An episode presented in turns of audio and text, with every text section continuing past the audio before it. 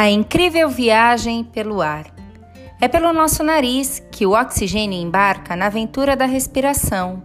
Os pelos de dentro do nariz servem como filtro, seguram as sujeirinhas que podem estar no ar. Depois de passar pela barreira de pelos, o oxigênio começa a grande viagem. Passa pela laringe e depois por um longo túnel, a traqueia entra nos brônquios, que são os canais que dão acesso aos pulmões. E assim, o pulmão se enche de ar. Nosso corpo está inspirando. Ao entrar no pulmão, o oxigênio vai até os alvéolos que parecem uvinhas. Lá dentro, troca de lugar com o gás carbônico.